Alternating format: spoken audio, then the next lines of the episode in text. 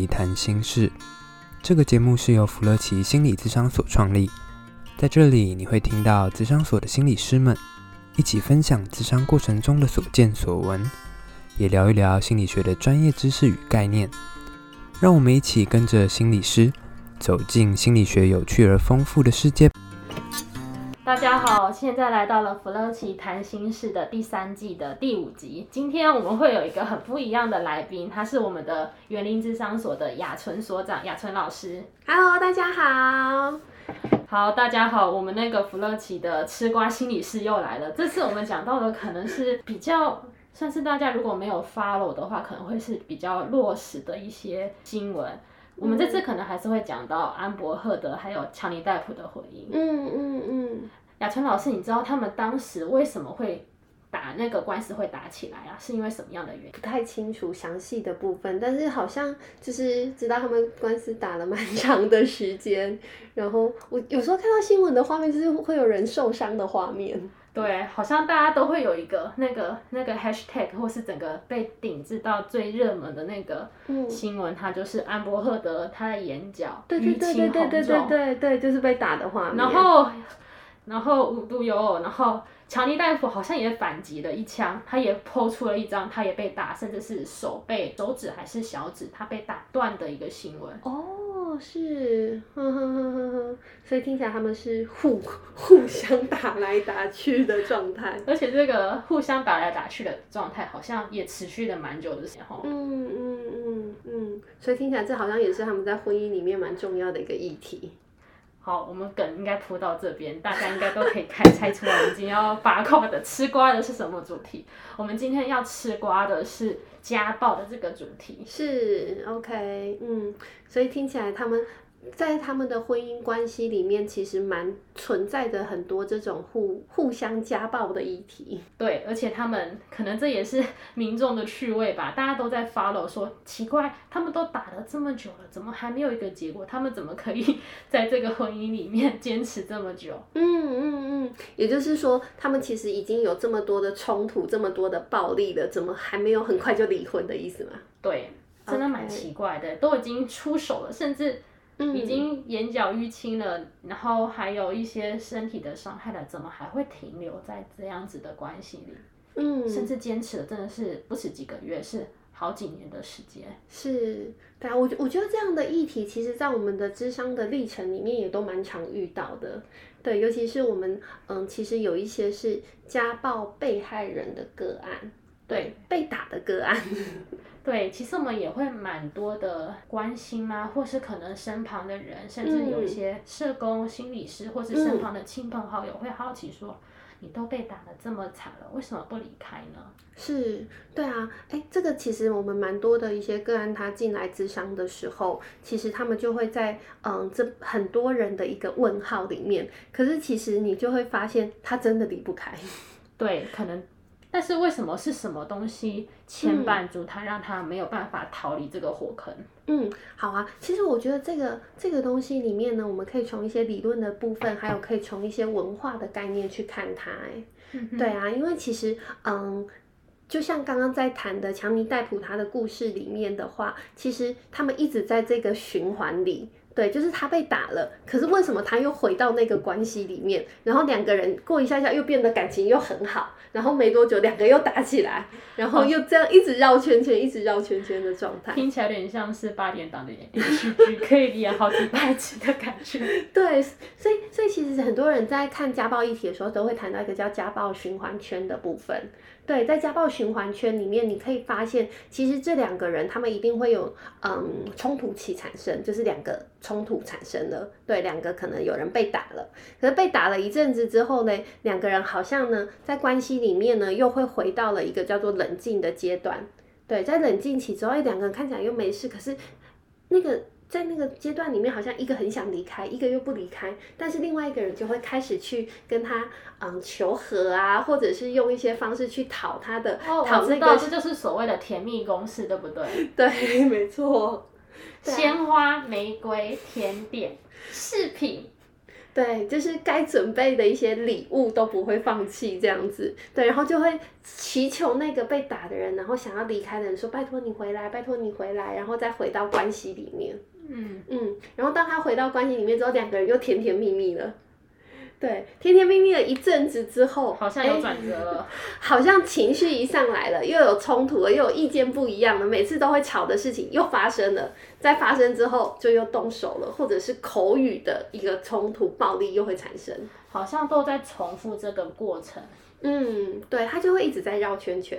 对啊，所以其实，嗯，像我自己很多的个案。他进来之上的时候，我也会去跟他聊他们的圈圈发生的什么事。他们其实就会很直接讲，他每次吵完架，吵完架之后呢，就会很想离开。离开之后呢，只要他的伴侣跟他说：“我以后再也不会这样了，我最爱的人就是你了。”然后他说那一刻他就又心软。画重点喽，这个话可能出现了蛮多次的。对，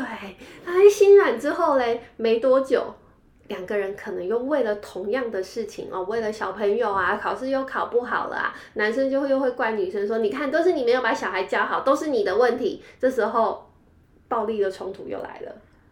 可是蛮好奇的，怎么都是这个都是女生的事，教教育小孩子、养他，甚至是照顾他，甚至听起来还有打理家里的大大小小的事情。嗯好像都会变成一个女生的责任要扛在身上。嗯，对啊，我觉得这个东西就像我们刚刚讲，刚刚谈到的是一个理论的部分，它叫家暴循环论。可另外有一个概念是，其实我觉得这也是一个文化的议题耶。对啊，如果我们特别 focus 在嗯被害人都是女性的时候，尤其就像刚刚谈到的，好像哎照顾小孩啊，然后维系家里的关系，好像都是一个女生的责任。这好像是一个华人传统文化最常去谈到的。其实蛮常听到的，而且不只是身边，嗯、甚至蛮多影视节目到现在，甚至还是赞美这样子。或者是可以说是期许这样子的行为发生 啊，就是男主外女主内，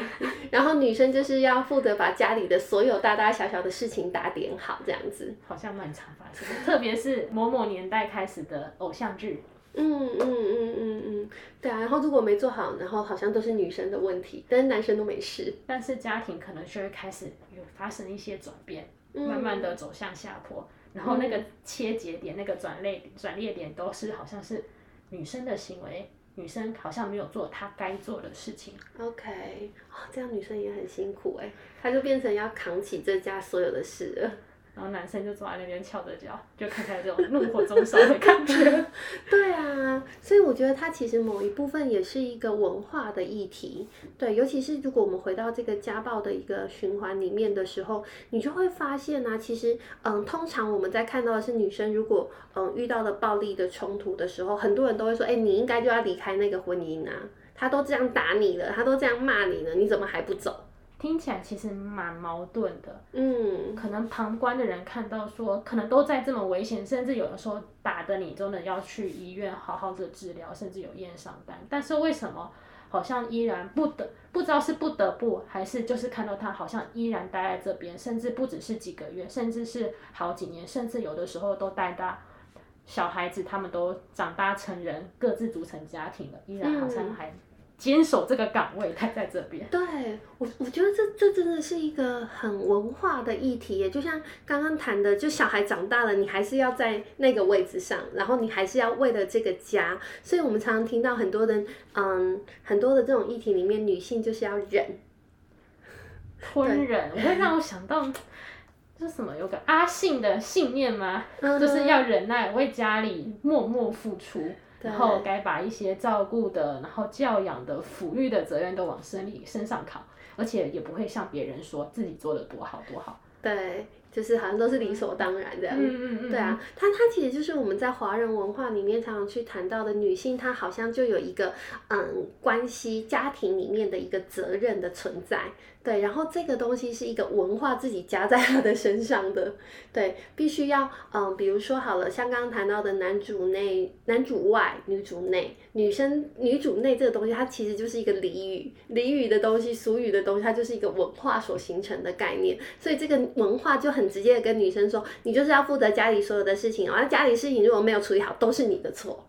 听起来好像不只是别人会跟他说，甚至有的时候默默的这些话变成女生自己也会跟自己说，哦，这些是我的责任，嗯、我要好好做，甚至不需要，听起来也蛮自动的，不需要别人在旁边跟他。提醒，或者是叮咛，或者说直接在旁边碎碎念好了。对，他们的身体的心理，嗯，可能都会已经有这样子，有一个人住在他的心里说，哦，你要做哪些事，哪些事，嗯、应该必须。对，嗯，它其实就是我们常常在谈的华人文化里面有一个叫家族取向的自我或关系取向的自我。嗯，对，你必须以关系为主。然后呢，家里面呢、啊，如果男生打你或是骂你。这个呢，就是呢，你也要忍下来，因为家和万事兴，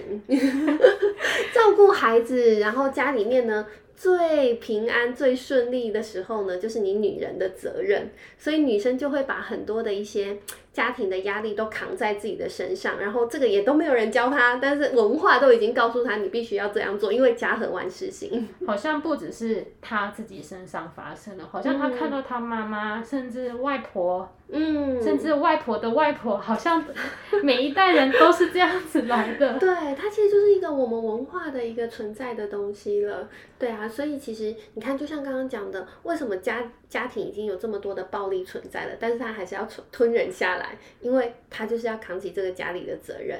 好像有的时候不一定是看到别人说要怎样这样做，好像有的时候是潜移默化。嗯，好像是变成那种家族女性的必修课程。对，我觉得当女性真的很累。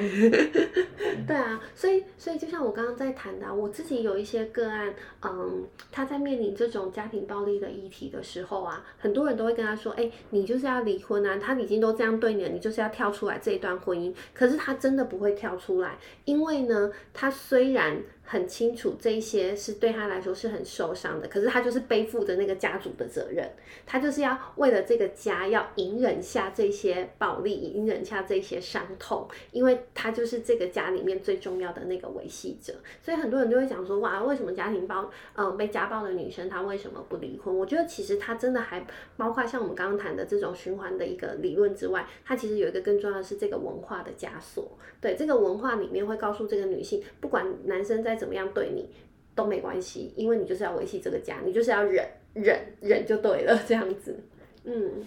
好像这个学习蛮根深蒂固，而且好像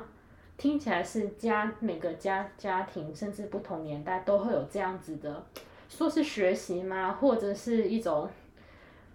有种麻木，这种利益就是大家都会这样子做的，这样子的家族的，有点像是传统的感觉，嗯、一代一代的传承下去。对，没错，它就会一个代间一直在传递的一个概念这样子。不过，我觉得其实，嗯，大家可以分几个概念去谈，因为，嗯，有有的的确，嗯，我们会看到的是，有一部分的女性在面对这种暴力的状态，她的确是会站出来为自己说话。然后会去争取一些法律的权益，然后去离开这一段婚姻。有的女性是会做这样子的选择，因为他会站在自我的观点，他会觉得这是一个对权力的不公、不公平、不平等的对待。但是我们今天要谈的是另外一个概念，就是为什么有一些嗯这些家暴的女性，她最后不选择离开婚姻。对，然后当他不选择离开婚姻的时候，像我自己有一些个案，他们就是选择继续待在婚姻关系里面。但他来咨商的时候，我觉得啊、嗯，我会回到这个文化的概念去跟他谈，我不会跟他去谈的是你一定要离开婚姻，因为他跳脱不了他的文化。其实蛮少听到说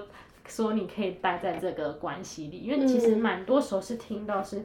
你要赶快离开啊，嗯、他都把你对待你，他都把你这样子对待了，他都这样子。看待你，或是这样子对待你，为什么你还要待在这里？嗯、其实真的蛮少会听到说，嗯，待在还待在这个关系里。嗯，对啊，我觉得这也是，嗯、呃，这些女性的个案很痛苦的一个地方，很挣扎。对，她超超她超挣扎的，就是，嗯。也许他身边的朋友会告诉他，你要离开，可是他当他想要离开的时候，他的家人、他的娘家的爸爸妈妈，甚至可能是他自己，对，他会跟他会就会出现了一个声音是不行，你就是要为了这个家，你就是要为了孩子，给孩子一个健全的家，所以你要忍下去。所以其实有的时候，当我看见这些个案内心的一些挣扎跟这些矛盾的时候，反而会去跟他讨论的是，那在这个关系跟这个自我里面，你会选哪一个？你比较。靠近哪一个。但是我们会发现呢、啊，其实很多，尤其是我们在中部的一些个案里面，他们其实还是会比较重关系，也就是他们还是会选择继续在这段婚姻关系里面。那就变成会很多人去想说，那智商到底要做什么？对啊，智商 他们都已经选了，有点像是那种认命的感觉。有时候真的蛮多听到就是认命，就是。嗯大家都这么过了，嗯，我们周围的人都这么过来的。对，我的妈妈，我的我的女性的长辈，他们都这么过来的。对，这样过一生好像也可以过得下去。是，没错，对，因为就像我刚刚谈到的，我有一个个案，他嗯，他最近来自商，他来自商的时候，他其实嗯，他他的在关系里面，他的先生比较多都是一个言语暴力的状态。对，那这些言语暴力的状态，其实他非常的不舒服。对，他很不舒服的一个状态底下的时候，其实我觉得他很勇敢，因为是他，嗯，他自己决定要去面对这件事，而且他也很直接说，他觉得他的孩子还在一个学习的阶段，他必须要留在这段关系里面，因为他们可能有一些经济的部分啊，家庭的部分还是需要这个，嗯，父亲，然后还是需要去找到一个平衡点，所以他选择待在这一段关系里，所以其实当他。告诉我们他的选择的时候，我们就会变成去让他知道，他当他在做这个选择的时候，他还有没有一个改变的机会？好像是大家看，就算你走选择这条路，就算这样子的。决定好像还是有其他的可能性。嗯，是的，对啊，所以其实，嗯，通常像我刚刚在谈到的这个个案里面，其实，嗯，他一进到智商的时候，我也很直接带他去看他的家暴循环圈。这么这么直接，这么刺激。对，就是已经这么久了，你为什么还待在这段关系里面？在他去看到这个循环圈里面，去看到他的无力跟他的无助。但是也去陪他去思考的是，既然你愿意踏进来咨商了，那我们就一起来打破循环圈。对，那个打破的过程里面包括了，哎，其实当先生有这种比较情绪化的状态的时候，或者是你的情绪自己也上来了，那你要怎么办？嗯，听起来很难，因为有时候情绪一来，真的情绪都可以淹没到，淹没脑袋了。嗯嗯嗯。对，所以其实我会很直接去跟他谈，你的情绪上来了，你可以做些什么事情。比如说这个案很可爱，他就很直接跟我说啊，他每次在那边生气的时候，我决定我就不理他，我就去厨房。对，他说之前呢、先生的这些情绪上来的时候，他说他可能呢就会跟他对骂。可是我也会有个疑惑，因为可能现在说情绪上来，嗯、但是蛮多时候我遇到的或是我看到的故事，其实是他根本也不知道他情绪上来了，嗯、他变成一个很自动的，他可能也不会认知到或知觉到，哦，我在生气，我在暴怒，或是我在隐忍，嗯、他可能已经变成麻木，没有感觉了。嗯，这个时候我们可以怎么做？其实他当他这些。这些状态上来的时候，其实我们前面一定会带他去觉察他的他们的一个状态。对，你们发现到他的生气或他的语气有没有什么不一样？那你自己的状态有没有不同？其实有一些个案他会慢慢说啊，我就是动没掉。对，他说我就是动没掉。呀，他如果骂我，我就一定要骂回去。对，我如果不骂回去的话，他会怎么看待我？对，或者是他就会说，以前我都忍啊，忍到后来我真的受不了了。对，所以其实当他们有这样子的状态的时候，就会带他去看，当他要骂回去的时候，就是他快要失控了。嗯，对啊，那其实像我刚刚提到的这个个案，他其实就很直接讲，当他先生在骂他的时候，他以前真的就是跟他对骂。他说他曾经忍过，可是忍到后来真的动没掉，嗯、他觉得我不能再忍下去，他就跟他直接对骂起来，嗯、所以他们的冲突就越来越大。嗯，那就是我们在讲的那个冲突期的状态是非常大的，但是我们就就会去跟他讨论，哎，那你那个冲突期真的如果都要上来，我们可不可以在冲突期先减缓？听起来这是很不容易的事情，它很难。那每个人都有生气的经验，知道那个气一定要发出来，如果被打断的话，嗯、就会感觉那种憋的内伤的感觉。对，但是其实我们会告诉他，这个停下来的动作其实是让自己不要有立即性的危险。怎么说？因为有时候，如果真的对方的拳头来的时候，你如果跟他对打，其实很是很痛苦的一件事情，对啊。但是如果是你可以去觉察到那个状态的时候，你先让自己少了在那个冲突的点的时候，先保护自己的安全。他有时候他就会说，这样不就代表我输了吗？但其实我们都会跟个案去讨论，它不代表是你输了。代表的是你其实是先让自己是安全的状态，所以其实第一个目标我们都会先让他立即性的那个状态免除危机持续的产生，也就是当他去免除这个危机产生的时候，他那个冲突不会一直在爆炸，不，所以不会让他一直处在嗯爆发期或者是所谓的爆炸期，因为那个听起来已经 K 卡当 Q，就是已经开始。全无很多什么东西都开始，对对啊，所以其实我们有时候都会先带他先有一个叫保护自己的机制。那有的个案其实他会，他有有我们遇过有的个案，其实他会跟他的社工讨论，社工就会去跟他谈，如果你那个状态已经快来的时候，请快点打电话给我。嗯，因为社工有的时候也会期待的是个案减少那个直接冲突的产生，嗯，所以其实有的时候让他有一个求救机制的时候，也是保护他的一个方式。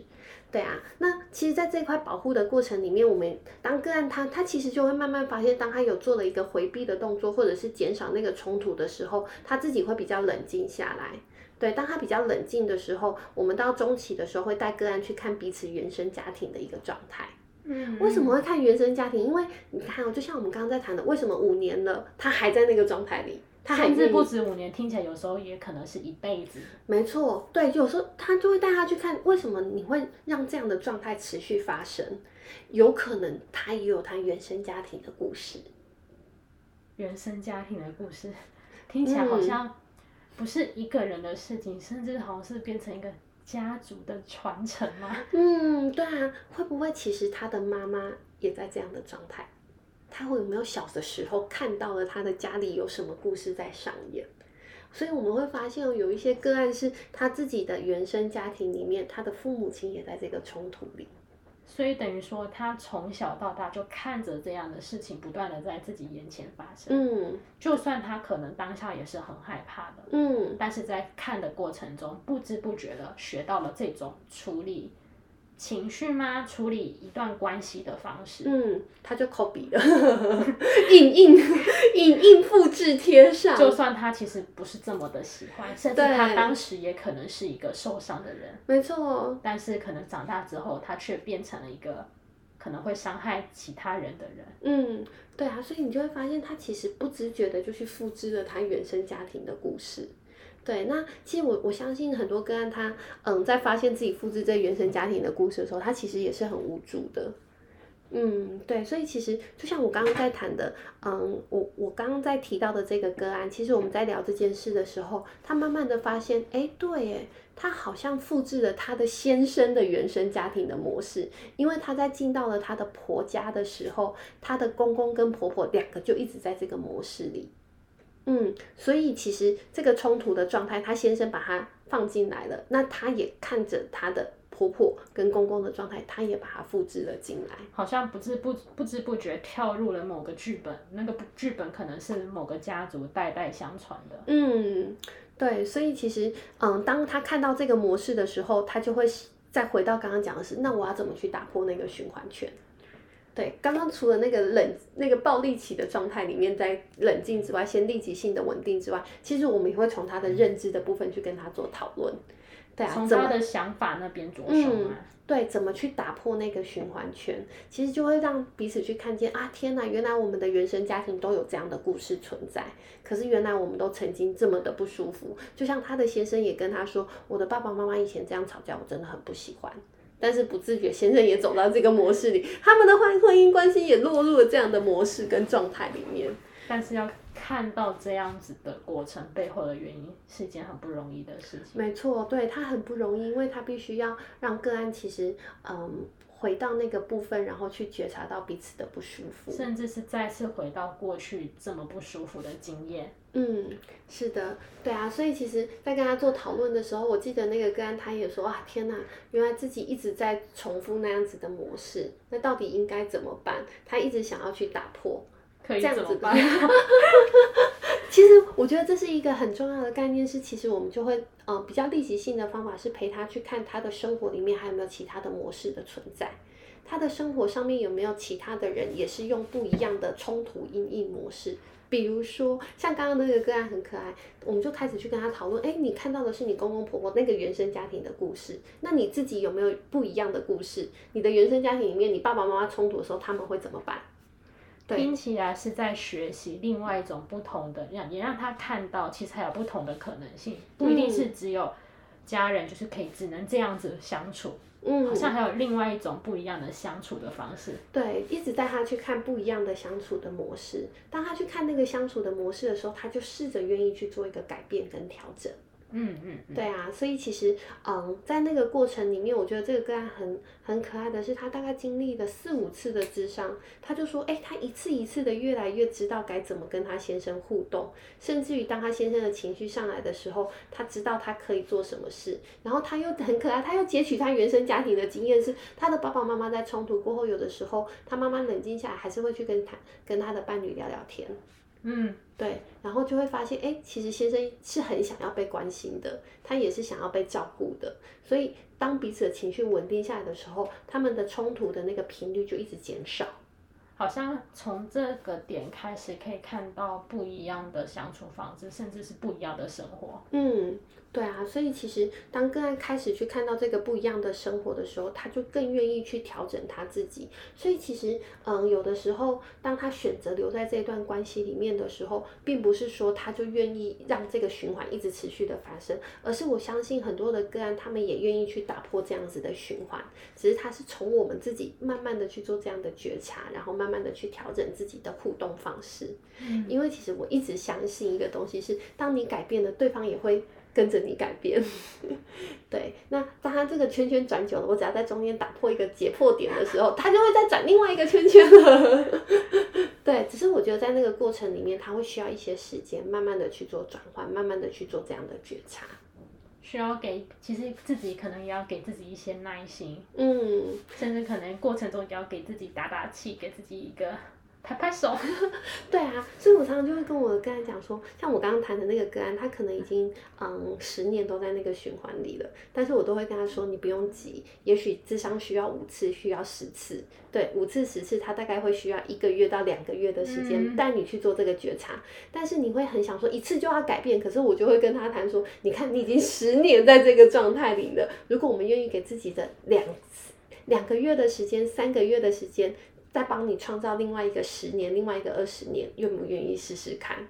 对，所以其实这个跟嗯，很多时候他们也愿意去做这样子的一个觉察，跟这样子的一个调整，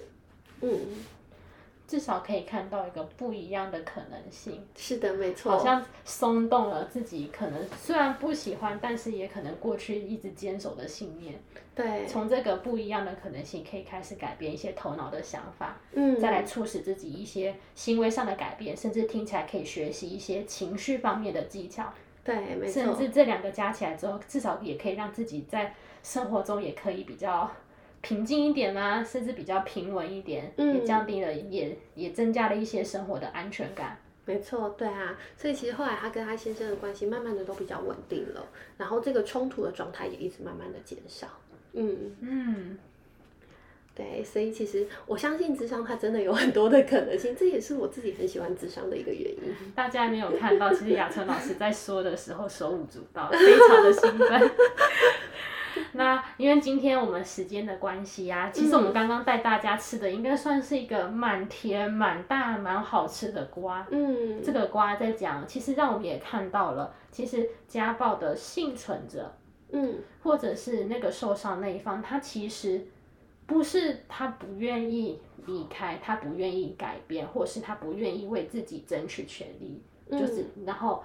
旁边人可能也会因为他的。表现都没有什么改变，也会对他有些其他的看法。其实我们今天是带他看说，幸存者心理，他待在这里，其实是他背后有他的原因，嗯，甚至背后有个大大的枷锁十字架，嗯、这个十字架叫做华人文化，嗯，这个十字架叫做我们家每个女生都是这么走过来的，嗯，这个十字架叫做我要为了家吞人、付出、认命，是我们这个瓜其实看到的也蛮多的。对，那谢谢大家今天的收听，因为今天应该大家收获丰富满满。嗯、那我们就可以先跟他说拜拜了。好啊，谢谢大家，谢谢，拜拜，拜拜。